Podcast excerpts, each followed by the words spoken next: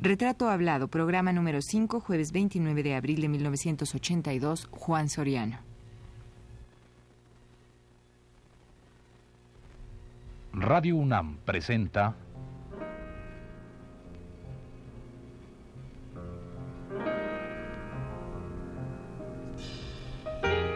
Retrato Hablado. Juan Soriano.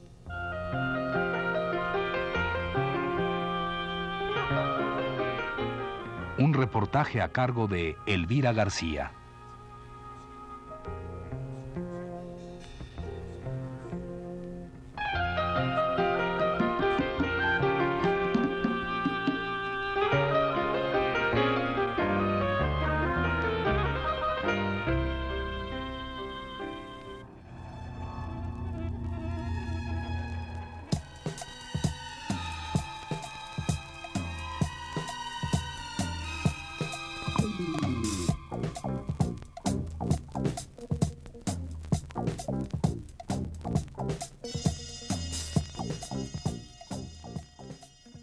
Por ser este el último programa dedicado a Juan Soriano, queremos prescindir de los ensayos literarios y plásticos acerca de su obra y conversar, aunque sea someramente, del hombre que es Juan Soriano.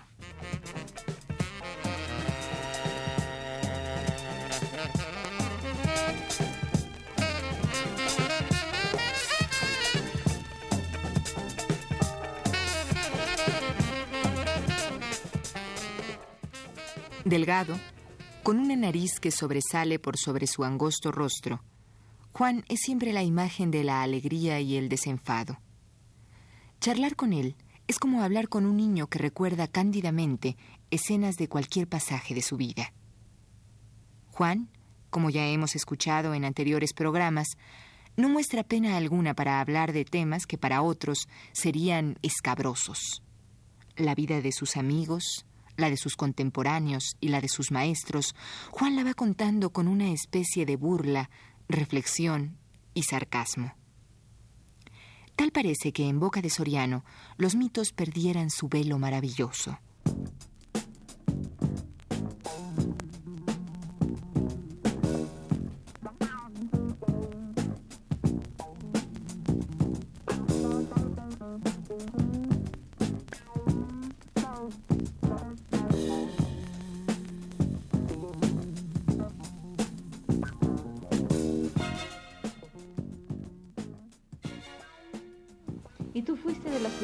Que renunció a Leda o quiénes fueron empezaron? ¿Cómo estuvo la desintegración ya así del grupo? Fíjate, no me acuerdo porque de lo que me acuerdo bien es que ya los, las últimas veces, ya no en Leda, sino en las Adelas, de verdad ya fue para mí muy grande el deseo de no ir más. Pero no podía dejar de ir. Me parecía como que traicionaba algo muy sagrado, imagínate. Sí, algo que era, que no podía, como que, como cuando te dicen, tú no eres hombre si no haces esto y eres niño y, te echas de cabeza, ¿no? Aunque te la quiebre. Algo muy, extraño que no, me encanta que me lo preguntes, pero no te sé responder. Yo, yo tengo la impresión de que el, el desencanto que ustedes tienen hacia el Leda y que y el, la venida abajo de Leda en sí, que además me parece además muy feo o muy triste, no feo, no, triste, que el Leda se haya pues eh, cambiado, que haya cambiado por el hecho de, de que haya vivido unos unos visitantes que tenían otro modo de vivir, que hayan perturbado la vida normal de un, sitio, ¿no? Esto, esto es una opinión bien personal. Pero digo, pienso que, que el hecho de que, de, ah, no, de que se hayan desintegrado como grupo, que dentro de la edad tiene que ver directamente con la desintegración, de alguna manera, de que cada gente, cada artista tiene ya que ver con otras cosas, ¿no? No sé si te lo estoy explicando bien de que, de que cada gente toma otros caminos porque reflexiona o porque no reflexiona o porque tiene otra vida y también tiene que ver directamente con la muerte de Leda, ¿sí o no? Yo creo que tienes razón. Empezamos un, mira, Rafael Solana, que también iba, se apartó, Villurrutia también dejó de ir, todos nos cansamos de esa, de ese falso, falso vicio, o falso, eh, no sé, falso descubrimiento de un mundo muy secreto que queríamos conocer, no sé. Y pasó, Pero luego vino la manía de ir a los burdeles otra vez, porque cuando yo llegué a México muy joven, de 15, 14 años, mis amigos eran, los amigos de mi hermana eran Alfonso Michel, eh, Charlo Greenham, el Chango Cuevas, algunos arquitectos. Y estos arquitectos tenían la costumbre de ir a los burdeles. Y me llevaban. Entonces las, las señoritas de los burdeles eh, me decían, joven, como yo era muy joven, contigo gratis queremos probar un jovencito. Y yo no me acostaba con ellas ni nada, pero iba. Y también era algo horrible, porque todas te cuentan la misma historia. El ambiente era muy triste. Pasó eso y fue Leda. Te digo, siempre había esta, este deseo, esta cosa como de bajar de nivel, de tocar algo que es, pues no el piso, al contrario, de buscar un paraíso artificial, ¿no? Un, un, lugar de música oscuro donde puede suceder yo no sé qué. No sucede nada. Es aburridísimo. ¿Eso tú crees, perdón si te interrumpo, ¿tú crees que esto tiene que ver con cualquier, en cualquier época, cualquier joven tiene ganas de tener esa experiencia? Sí, no, no, no digamos el EDA, cualquier eh, cosa que tenga que ver con los infiernos o los paraísos artificiales. Porque todos tenemos, como te digo, un, un deseo de, de, tocar lo intocable. Bueno, es Dionisios, ¿no? Dionisios a, a lo bárbaro, ¿no? No es, no es Apolo, no es la creación, es lo contrario, es, es eh, embriagarte, perder la cabeza, por lo que te digo, sacrificarte, ¿no? Quiero ser parte de la vida, pero es como Buda, como el budismo, quieres acabar con el mal estando en el mal o destruyendo la vida. Todo es loco, no, no, no está bien, pero es. Claro. Es, porque te decía, se volvió luego, después de muchos años, ya no se iba a los burdeles, se iba a Leda, se iba a la Sadela, y luego se volvió a los burdeles. Entonces, ya la generación de Carlos Fuentes, que es más joven, iba con nosotros a la, a la bandida y Juan Martín, el dueño de la galería, y Efren del Pozo, eh, director de difusión cultural, y muchos más íbamos a la bandida, que era una viejita, así tapada, que parecía más bien una sirvienta que la dueña de un lugar así, ¿no? Y entonces las muchachas salían. Entonces Coñac, sí, Coñac y Juan Sebastián Bach, y entonces era ver hacer el amor a los amigos con estas señoritas prostitutas y ellas y ellos no se hubieran ganado la vida. De tan mal que lo hicieron. De tan horrible que lo... Bueno, tú te imaginas que alguien que dice, yo voy a hacer el amor para que veas va a hacerlo. Pues nada, todos hacemos muy mal el amor o muy bien, ¿no? Sabes, depende de... Eso depende de la, de la emoción, de, del estado de ánimo, de si quieres a la gente o no. Eso no es una cosa mecánica, ¿no? Porque no somos animales en ese sentido. Ojalá y fuéramos, sería facilísimo, ¿no? claro. Entonces, toda la vida del hombre está siempre amenazada por la fantasía, que para mi gusto es mala, es todo esto. Es el burdel, es el alcohol, es el hongo alucin, alucinógeno, es todos los sustitutos de la realidad. El único antídoto es vivir en la realidad, y eso es la gran poesía. Esa es la, la, la, imaginación, el poderte expresar, el hablar, el, el poner o tener toda la luz o toda la oscuridad del mundo y no perder la cabeza. Pero desgraciadamente o afortunadamente o no sé, es parte de la vida de un hombre estas pruebas con... Con el fuego. Pues no es el fuego, fíjate que es algo muy tonto, estas, estas pruebas con nada.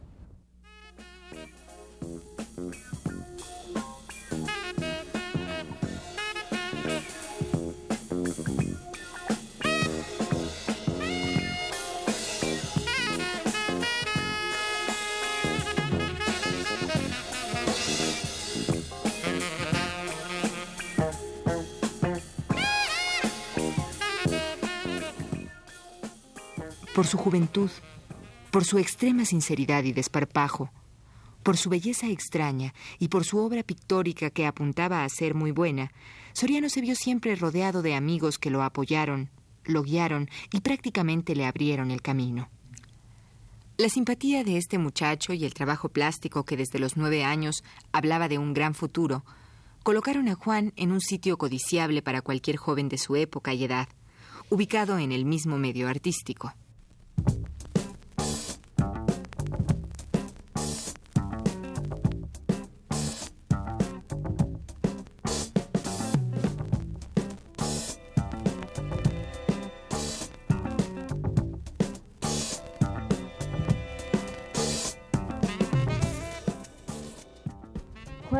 A mí me parece que había una contradicción aquí.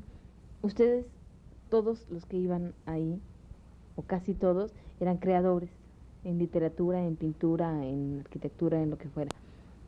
Y tenían una parte de su vida, digamos, una cuarta parte de su vida en el EDA o en las Adelas o en donde fuera, y la mayor parte de su otra vida estaba en la creación, o tal vez la misma parte, la misma equitativamente, en la creación. Eso me parece, por un lado contradictorio y por otro lado me parece que era eh, el, el complemento tal vez necesario, esencial para ustedes, para crear, ¿no? Si el hecho de ir a Leda, vivir lo que se, se da en el Leda, que a lo mejor puede ser la nada, como tú dices, o puede ser el todo, y después regresar a tu estudio, a tu casa y pintar o escribir. Bueno, la, la nada es donde está todo sin nombre, ¿no? Y tienes que sacarlo para, para darle nombre, pero no, no sé, me parece que no era una parte positiva de nosotros, que era nuestra parte oscura de sombra. Además, no estoy de acuerdo contigo de que nosotros, eso siempre te digo, desde que empezamos la entrevista me ha parecido triste y, y que me descorazona que hay gente que cree que hay creadores y que hay no creadores en la vida. Y eso no es verdad. Para ti todos somos creadores. Todos. Sería horrible. Esas gentes, mira, lo horrible era que nosotros íbamos de mala fe a tocar a estas gentes que están en su vida, en su no creación también, en su parte loca de la vida, en su parte loca, se llama la locura, es la locura. Íbamos ahí como para, para documentarnos, ¿entiendes? Como cuando un escritor va y se documenta a un hospital viendo la agonía de alguien. Imagínate cosa más repugnante. Alguien que no se pueda imaginar la agonía, que no pueda recrearla, no merece ser ni hombre, ¿no? Y nosotros queríamos documentarnos ahí, nada, íbamos con nuestra pequeña pasioncilla de tomarnos una cerveza regalada o robarme yo las copas de, de los pobres, más pobres todavía que yo me imagino, que pagaban las copas. Mira, eso se llama señoritismo en España.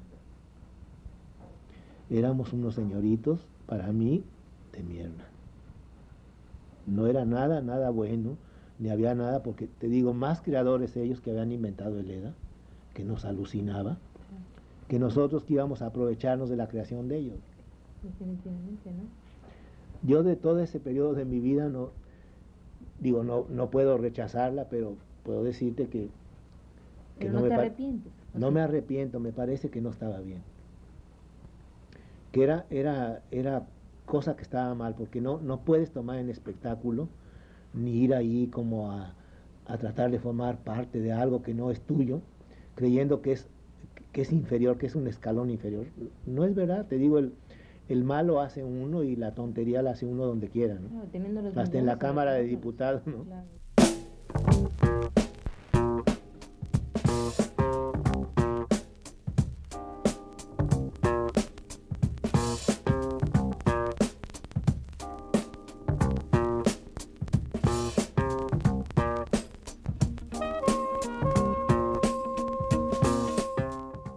Llena de calor, de un color ingenuo que habla de la infancia provinciana.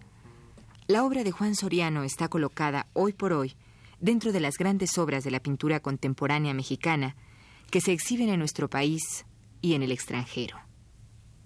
Su dibujo, de trazo fino e imaginativo, así como su obra escultórica, forman parte ya del acervo plástico de un México que seguramente en un futuro no lejano montará la gran retrospectiva de Soriano como justo reconocimiento a uno de sus artistas más prolíficos y perseverantes. Por lo pronto, hoy estamos disfrutando en la Ciudad de México de una de sus exposiciones más completas que se haya visto en los últimos años.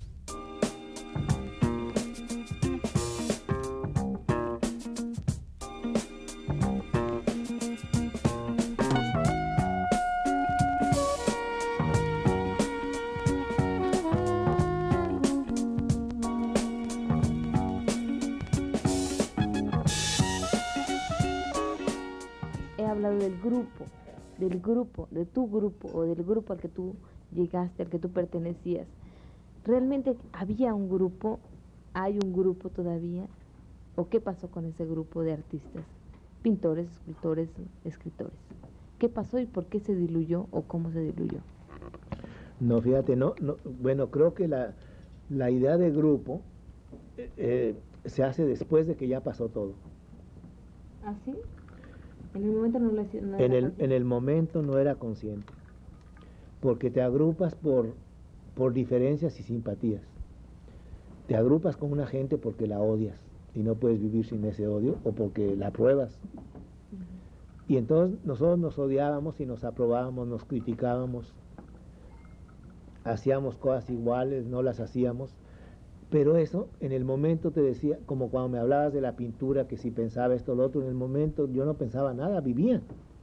Yo no sabía que yo vivía con un genio como Luis Barragán y Octavio Paz, ¿no? Son genios. Yo no lo sabía, eran mis amigos. Igual yo no sabía que éramos grupo, pero si quieres, ahora se puede llamar el grupo de ustedes, ¿no? Había un grupo que se llamaba la revista Contemporáneo, luego la revista Tierra. No eran grupo, eran más bien enemigos que tenían el buen gusto y la sagez, digo la sabiduría, de unirse para hacer la vida, porque la vida está hecha de esas contradicciones. Si no, no hay vida. Y, esto es, es, válido para, todo lo que hicimos eso, que tú puedes llamar un grupo. Pero ¿cómo puedo ser yo grupo de un señor que tenía 20 o 25 años más que yo y venía de otra parte de la República y tenía otras aspiraciones? Pues no se puede ser grupo, pero éramos grupo. Ahora, ahora visto desde, desde ahora, ¿cómo yo podía ser grupo de Lupe Marín si me llevaba 20 años? más, 26 años de edad. Pero hicimos una vida juntos. Sí, lo que pasa es que ahora tienes ya muy muy presente que, que toda esta gente, hasta que al, hasta de la que tú decías que no podía ser parte de tu grupo, eh, dejó algo, dejó una huella fundamental en la, en la cultura mexicana, ¿no? Creo que es fundamentalmente por eso es que ahora se podría hablar de grupo, ¿no?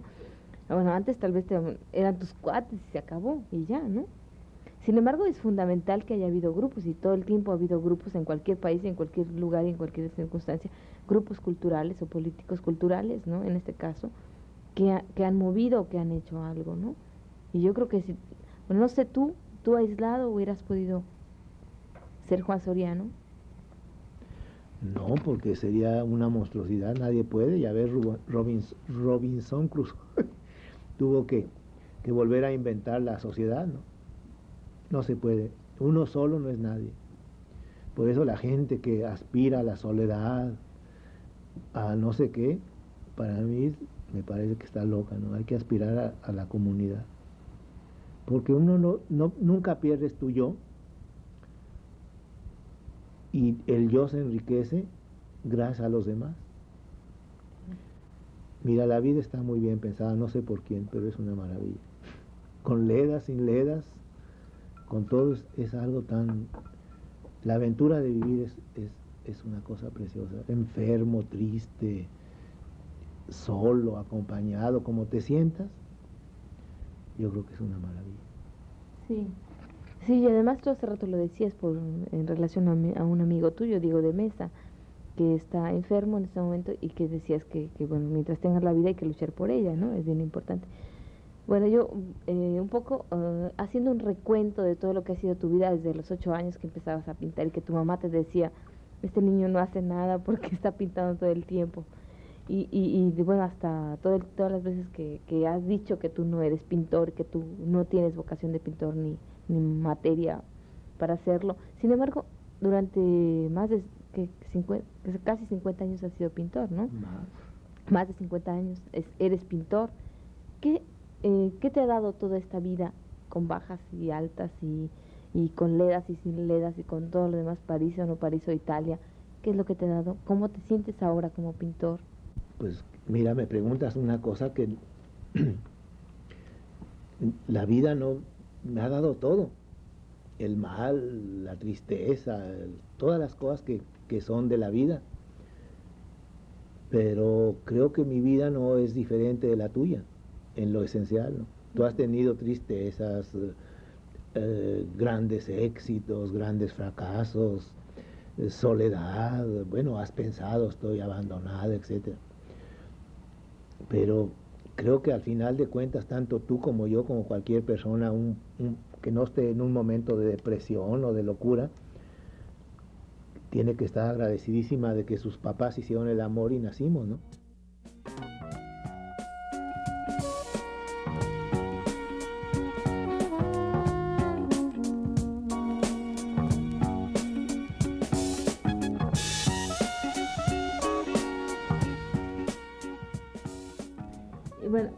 Como pintor, tú, tú como había, te había dicho hace un rato, tú insistías mucho en el que te sentías mal pintor sin embargo, eh, o no has corregido el, tu concepción muy personal de ser mal pintor, o has insistido en ser mal pintor. Yo no sé, eso es, es algo que yo retomo un poco en base a lo que tú dices. ¿Por qué has seguido siendo pintor? ¿Cómo te sientes ahora, después de cincuenta y tantos años de ser pintor? ¿Te sientes más pleno, más maduro, más consciente de, lo que, de tus errores o de tus hallazgos? Fíjate que nunca había pensado yo si sería en esto de ser bueno o malo pero cuando todos mis amigos pensaban y, querían ser reconocidos y tener como un, documento, algo firmado por alguien que les dijera que eran buenos pintores, a mí no me preocupa. Yo pinto porque me gusta. Me, daría mucha tristeza levantarme mañana y no tener ganas de pintar, porque no sabría qué hacer con el día. Bueno, luego me haría la nueva situación, ya no tengo ganas de pintar, entonces haré un paseo, leeré un libro, haré esto, terminaré tal cosa, porque me gusta esta lucha con el cuadro. Esto que sale, que no sale, me gusta mucho. Para mí no es fundamental ni es una, ni es una cosa que me obsesione la, la bondad de mis cuadros o, la, o, la, o que no sean buenos. De veras no me obsesiona.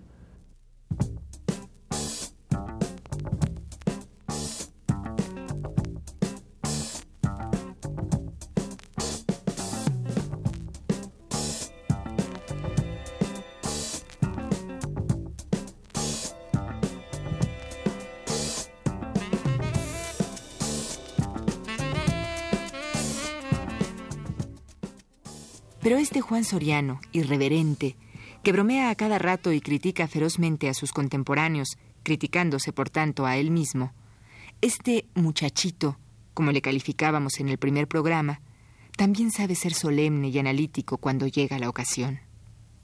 Es posible que en este retrato hablado hayamos conocido a un Juan Soriano lleno de gracia y poco formal. El otro, el circunspecto y reflexivo, posiblemente aparecerá en otra oportunidad. Tal vez en una futura y no muy lejana segunda parte de esta serie sobre la vida y la obra de este pintor jalisciense. Por lo pronto, quedémonos con esta imagen fresca e irreverente, que también es una faceta válida de Juan Soriano.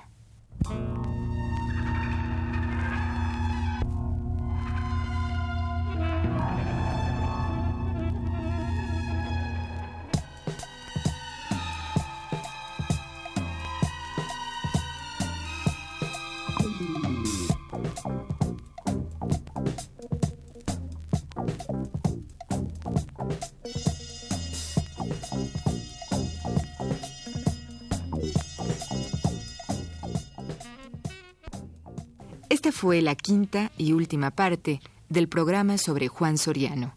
Gracias por su atención.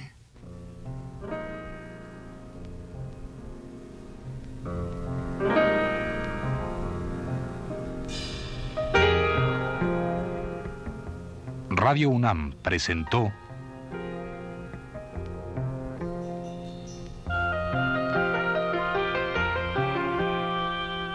Retrato Hablado. Juan Soriano.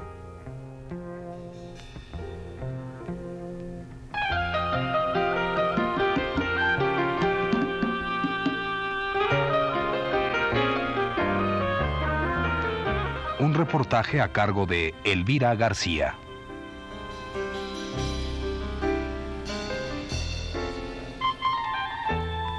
Coordinación Georgina Suárez. Realización técnica de José Gutiérrez en la voz de Yuriria Contreras. Guión y producción general de Elvira García para Radio UNAM.